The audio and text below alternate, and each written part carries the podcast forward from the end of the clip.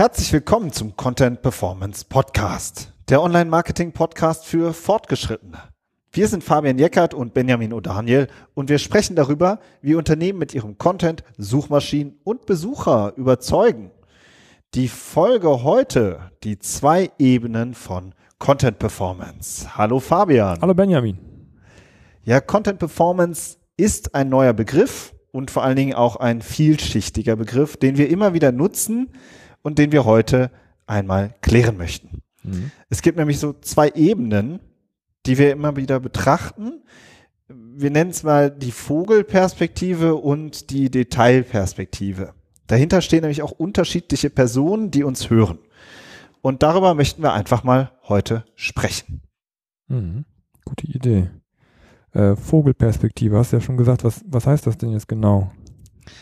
Ja, Vogelperspektive ist sozusagen ein grundsätzlicher Blick aufs Online-Marketing und die verschiedenen Maßnahmen, die man da ergreifen kann. Also es gibt zum Beispiel Performance-Marketing und es gibt Content-Marketing. Ich fasse das jetzt mal so ein bisschen platt zusammen. Ja, bei Content, äh, bei Performance-Marketing ist es ja oft einfach AdWords plus Landingpage und dann ab geht der Peter, dann wird Geld verdient, mhm. so ja, mhm. dann ähm, machen wir Umsatz und ähm, der Rubel rollt.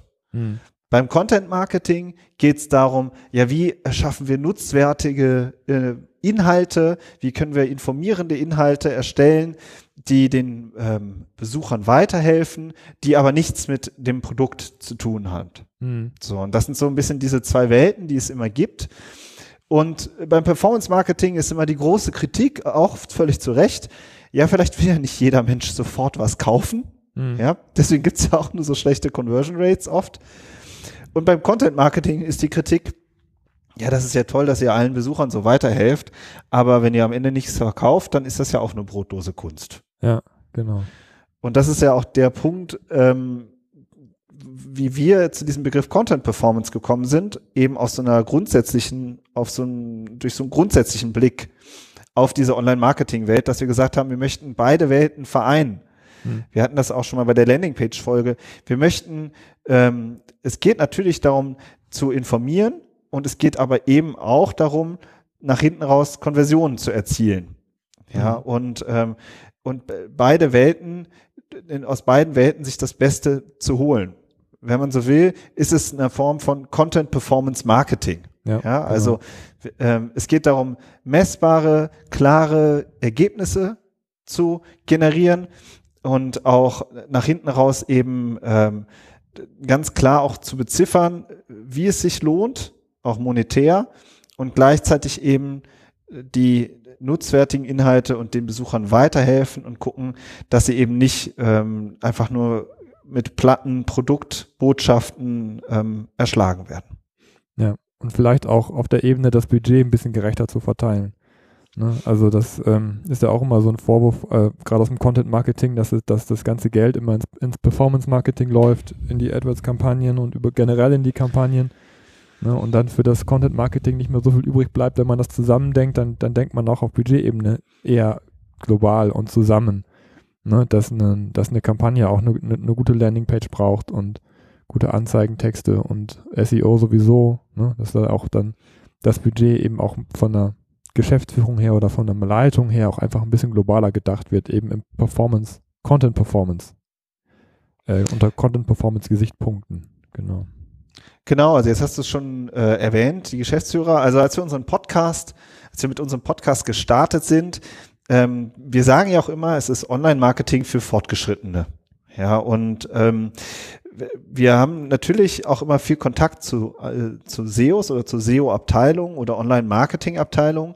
Genauso haben wir aber eben auch mittlerweile, das merken wir auch aus den Reaktionen und aus den Gesprächen, auch eben Kontakt zu Geschäftsführern, zu Unternehmern, mh, äh, auch zu Selbstständigen oder generell, die, ähm, sage ich mal, keinen technischen SEO-Background haben, die so natürlich verstehen, das ist ein super wichtiges Thema und ähm, ich will das verstehen. Ich muss es auch verstehen, um grundsätzliche strategische Entscheidungen zu treffen, äh, in welchen Kanal ich zum Beispiel wie viel investiere.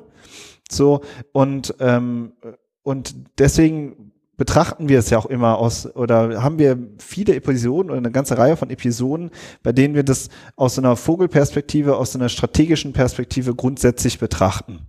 Mhm. Und ähm, ähm, das ist eben so der, der eine Schwerpunkt. Also wenn wir da so ein paar Episoden nennen wollen, zum Beispiel Bloggen, was bringt das? Oder effizientes Content Marketing.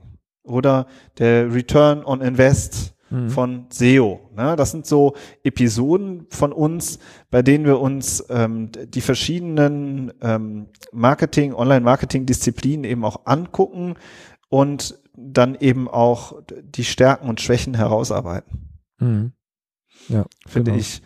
Und gerade so das Thema Bloggen, das ist ja auch was, was eben auch viele beschäftigt. Ne? Das ist, finde ich, so ein typisches Content-Marketing ähm, Thema oder eine typisch, wo so die Schwäche da rauskommt, da sagen dann alle, ja, wir machen jetzt auf jeden Fall auch Bloggen. Kann man auch unter ges bestimmten Gesichtspunkten, besprechen wir auch in der Episode.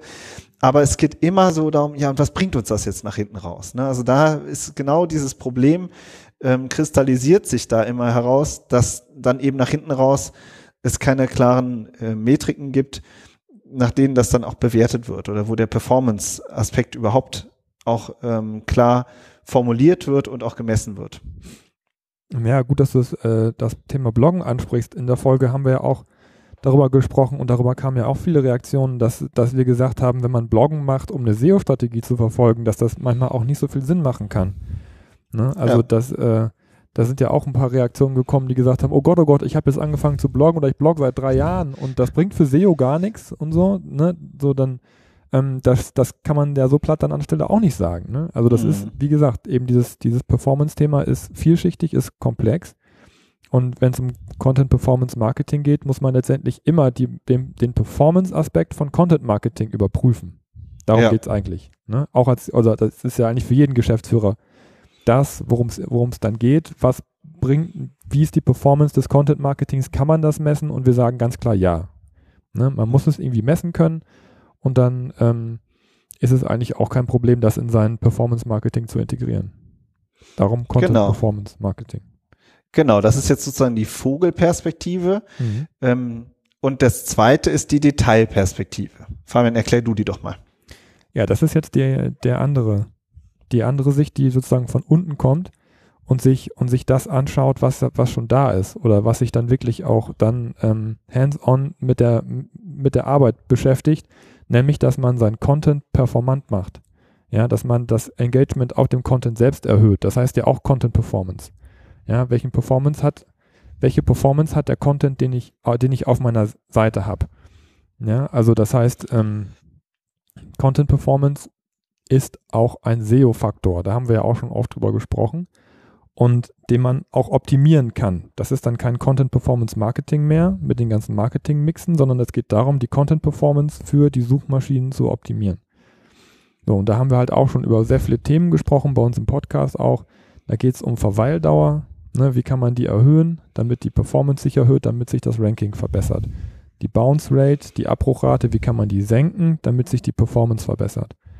Ja, ähm, wir haben auch über über, über, Heatmaps gesprochen. Da haben wir ein Tool vorgestellt, mit dem man Heatmaps messen kann, also beziehungsweise Scrolltiefen, Heatmaps, wie tief scrollt jemand auf meinem Content, wie tief steigt er ein. Wenn er nicht so tief einsteigt, wo sind eventuell Hürden im Content selber, die die Content Performance verschlechtern. Ne? Also es ist dann an der Stelle, wenn man das äh, von dieser zweiten Dimension aussieht, ist es ein, eine technische Ebene, mit der man Content Performance misst und optimiert. Ja, das heißt, die, die, die zweite Ebene würde ich jetzt Content Performance Optimierung nennen. Genau, also ich finde auch, das ist eben dann wirklich der SEO-Schwerpunkt. Das ist dann für unsere SEO-Hörer, die sich ja immer fragen, es gibt rund 200 Ranking-Faktoren oder ne, das im Detail mhm. weißt du es ja auch besser. Äh, baue ich jetzt Links auf, ja, oder ähm, ne, in welche, in, wie kann ich in bestimmte Faktoren, wie kann ich bestimmte Faktoren verbessern? So. Ja, genau. Und da sagen wir eben, opti optimiere die Content Performance. Also guck, dass die Besucher auf deiner Seite bleiben, dass sie tiefer einsteigen, dass sie interagieren mit deiner Seite, ja, also dass sie sich vielleicht auch mehrere Seiten anschauen, dass sie länger auf der Seite bleiben. Das sind halt eben alles Werte, die eben auch gemessen werden können und auch gemessen werden. Mhm. und die eben ähm, ja, wodurch Google einfach ganz klar sieht, ah, okay, das ist offensichtlich eine Seite, ähm, durch, ähm, auf der die Besucher Antworten finden. Sonst ja. würden die ja nicht da genau. bleiben. Sonst würden die ja wieder gehen. Ja. Und das, und da steckt eben ähm, in diesen, in diesen Werten, in diesen Performance, Content Performance Werten, wie Bounce Rate, Verweildauer, Klicktiefe, nenne ich das jetzt mal, ähm, sowas, ähm, daran kann man eben auch ganz klar arbeiten. Mhm. Und das sind dann genau. wieder so, wenn man will, so technische Themen, die wir auch in mehreren Episoden äh, besprochen haben. Mhm. Ja, so was jetzt auch schon. Ich finde zum Beispiel eben das Thema Heatmaps, Recordings, Scrolltiefe. Das war, ähm, haben wir ja damals auch in der Episode besprochen, echt, also für mich ein richtiger ähm, Augenöffner, ja, weil ich doch derjenige bin, der den Content erstellt und dann eben auch mal zu sehen, ach, schau an, ähm, da bei dem Content-Element, da verlieren wir 40 Prozent der Besucher. Mhm. So, ja. ja. Da scheint wohl irgendwas nicht in Ordnung zu sein mit ja. dem Content. Ja. Also ich, man, äh, man bekommt Daten, ja, mit denen man dann wieder weiter kreativ arbeiten kann. Mhm. Und ähm, anstatt einfach nur so ähm, Kunst zu machen, sage ich mal, ja, also zu sagen, ja, das sieht gut aus und ich bin davon überzeugt, aber da möchte man halt natürlich, ähm, das reicht halt nicht. Also es bringt ja nichts, wenn man, wir haben auch schon ein anderes Beispiel, was wir jetzt noch nicht besprochen haben im Podcast, aber was mir jetzt so aus unserer Arbeit einfällt, dass man halt auf einer Startseite arbeiten sehr viele mit Kacheln. Ne? So, ja, aber werden diese Kacheln überhaupt angeklickt? Mhm. So, ja, oder, sehen die auch einfach nur gut aus? Mhm. Ja, also ähm, solche Themen, die, ähm, wo eben auch wieder ähm, auf der einen Seite die Datenanalyse, die Tools und auf der anderen Seite das, der, das kreative Element dann eben auch zusammenarbeiten. So, ne? Mhm. Und ja, da sind wir dann in der Content Performance Optimierung. Ja. Und da sind eben unsere Hörer, die SEOs, auch die äh, Heads of Online Marketing, die aber eben durchaus eben auch einen, ähm, einen, einen technischen Background haben und SEO eben auch in der Tiefe verstehen und, ähm, ähm, und die Probleme auch erkennen. Mhm. Ja, oder, oder auch Menschen, die prinzipiell Webseiten bauen. Ne? Ja. Insgesamt äh, dann den Überblick dafür brauchen, was muss ich denn für meine Kunden zum Beispiel oder so beachten, wenn ich, wenn ich halt für die auch Suchmaschinen optimieren möchte. Ne, was sind da die Elemente, die heutzutage 2017 wichtig sind? Ist, mir persönlich ist das auch wichtig, das, das noch mehr ins Gespräch zu bringen, diesen Performance-Faktor, weil ich weil mir ganz oft auch noch wieder solche, solche Sachen wie, wie Keyword-Dichte über den Weg laufen und, und ähm, was weiß ich, äh, Katalogeinträge und, und was man da alles machen kann, um angeblich besseres SEO zu bekommen. Ja, aber das, das ist ja alles Quatsch. Also es sind da ganz andere Dinge, ähm, die halt eben meist auf der Content-Ebene liegen, die dafür sorgen, ob eine Seite gut gefunden wird oder nicht. Ne? Also genau, das, so das sagst du ja immer, ne? Der größte Hebel ist, ist da auch mit dabei. Absolut. Du sagst ja immer, der größte Hebel liegt in der Content Performance. Ja. Ne? Also, und das sehen wir ja auch an, äh, an, wir haben ja mehrere Projekte, mehrere Portale. Wir sind ja so eine Hybridagentur, sagen wir auch selber immer gerne, die auch eigene Portale hat und eben auch das, was wir daraus lernen, als Agenturleistung anbieten.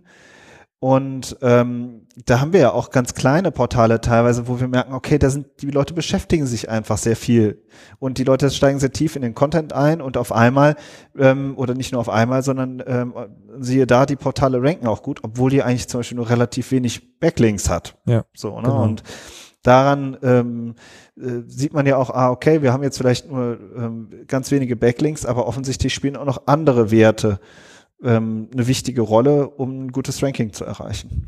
Ja, also äh, um das Thema nochmal ein bisschen tiefer aufzugreifen, ich habe ja die, äh, wir haben ja auch eine Folge zum Thema Ladezeit gemacht. Ja. Und äh, da ging es auch darum, ist Ladezeit ein Ranking-Faktor oder nicht? Ja, und äh, da ging es so, wie, wie misst oder wie, wie ordnet man das ein? Ist das jetzt 1% vom Ranking? Ist das 50% vom Ranking? Ist das 0,01% vom Ranking mein, meine Ladezeit? Ne, wenn man das von dem Gesichtspunkt der Content Performance her sieht, und wenn man sagt, meine Ladezeit ist so schlecht, dass ich dadurch eine schlechte Content Performance bekomme, ja, dann kann eine Ladezeit, eine schlechte Ladezeit auch ein hundertprozentiger Ranking-Faktor sein. Ja, der verhindert, dass ich über meine ganze Seite hinweg eine schlechte Performance habe und deswegen im Ranking abstürze oder mhm. schlecht bewertet werde. Ja, dann liegt es nur an diesem einen Punkt, dass meine Performance schlecht ist. So, und dann ist es ist so, ist so ein Faktor, der vielleicht normalerweise auf einer Seite, die ganz gut fun funktioniert, vielleicht nur einen kleinen Prozentpunkt in der, in der, im Ranking nimmt, auf einmal ein ganz großer Faktor. Mhm. Ja, weil es eben negativen, sehr negativen Einfluss auf die, auf die Content-Performance hat.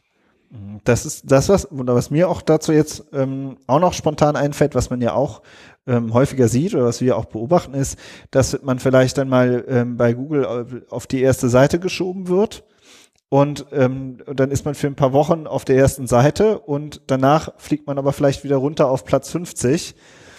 Da haben wir auch irgendwie den Eindruck, da wird auch getestet, wie die Content Performance ist, oder? Mm, ja, den Eindruck habe ja. ich auch mittlerweile.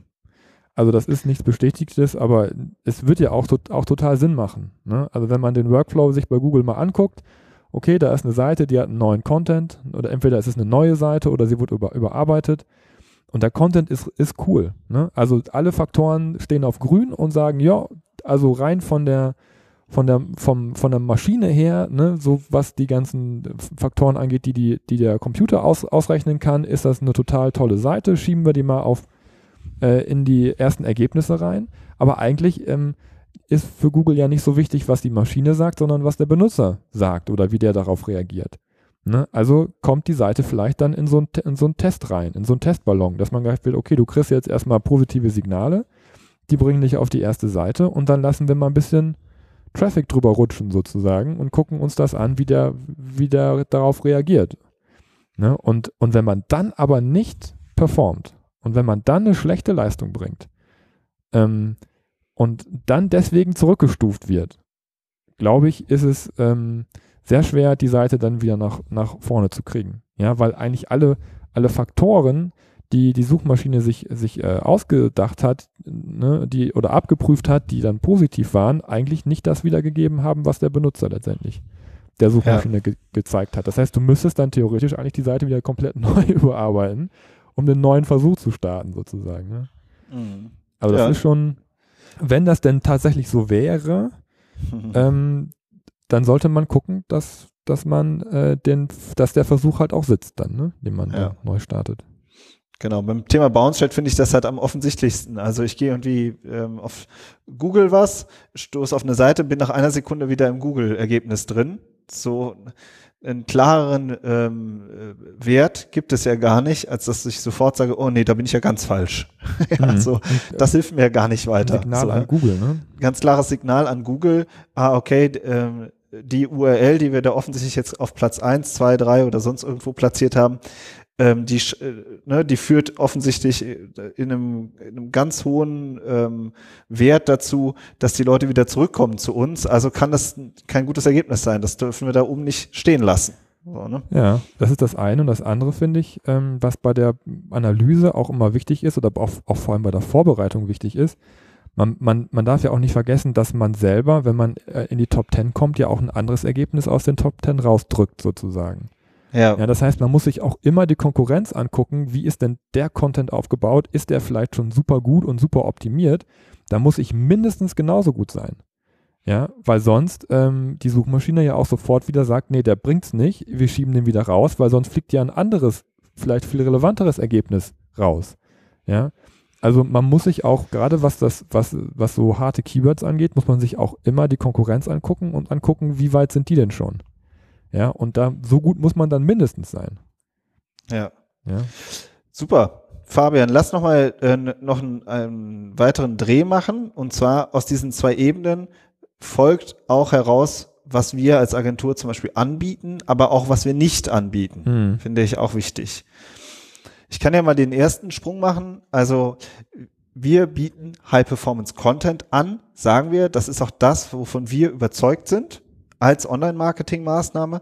Das heißt, wir bauen eben ähm, Content auf, der Suchmaschinen und Besucher überzeugt. Beides. So. Mhm. Und das ist eben auch ein Wechselspiel, wie wir es ja gerade auch beschrieben haben.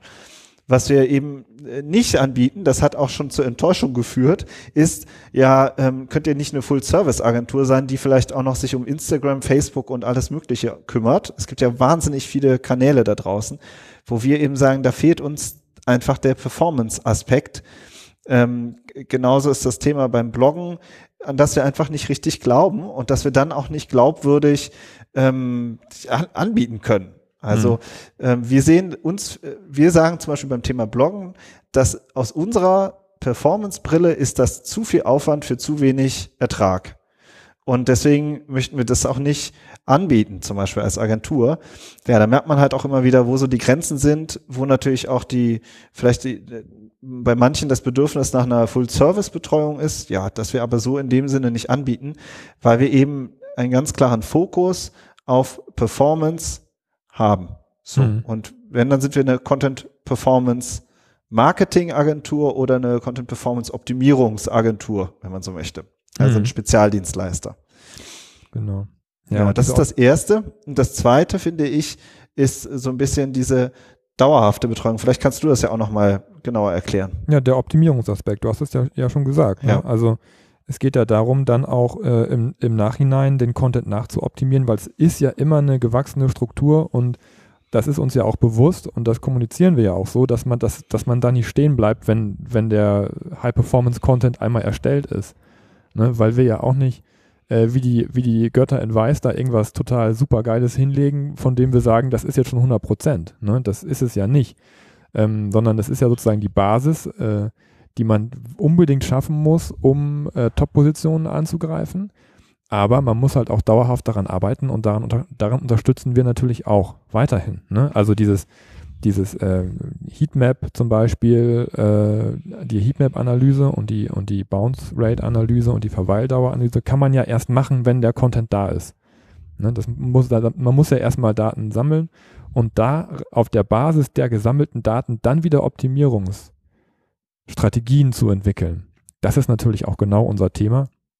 Auf der einen Seite für natürlich Kunden, die mit uns zusammenarbeiten, ähm, was deren eigenen Webseite angeht, aber auch was, was fremde Portale angeht. Ne, da helfen wir ja auch weiter. Wir haben ja selber eigene Portale, aber wir können natürlich auch an der Stelle andere Portale genauso nachoptimieren und ähm, sozusagen glatt ziehen und betreuen.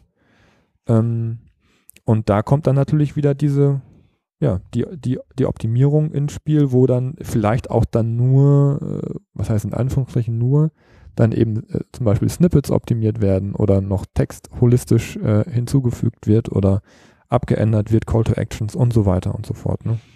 Genau, also ich finde, das ist so viel unser Daily Business bei unseren eigenen Portalen auch, ja, dass wir zum Beispiel sagen, ähm, ein Beispiel, was sind unsere zehn traffic-starksten Unterseiten und wie bekommen wir da die Scrolltiefe verbessert? Mhm. So, ja. Oder ähm, mit welchen fünf Seiten stehen wir auf Platz sieben und möchten gerne auf Platz zwei, ja, oder auf Platz drei oder auf Platz eins natürlich, mhm. ja. Oder ähm, was machen wir mit den 50 Seiten, die überhaupt nicht performen?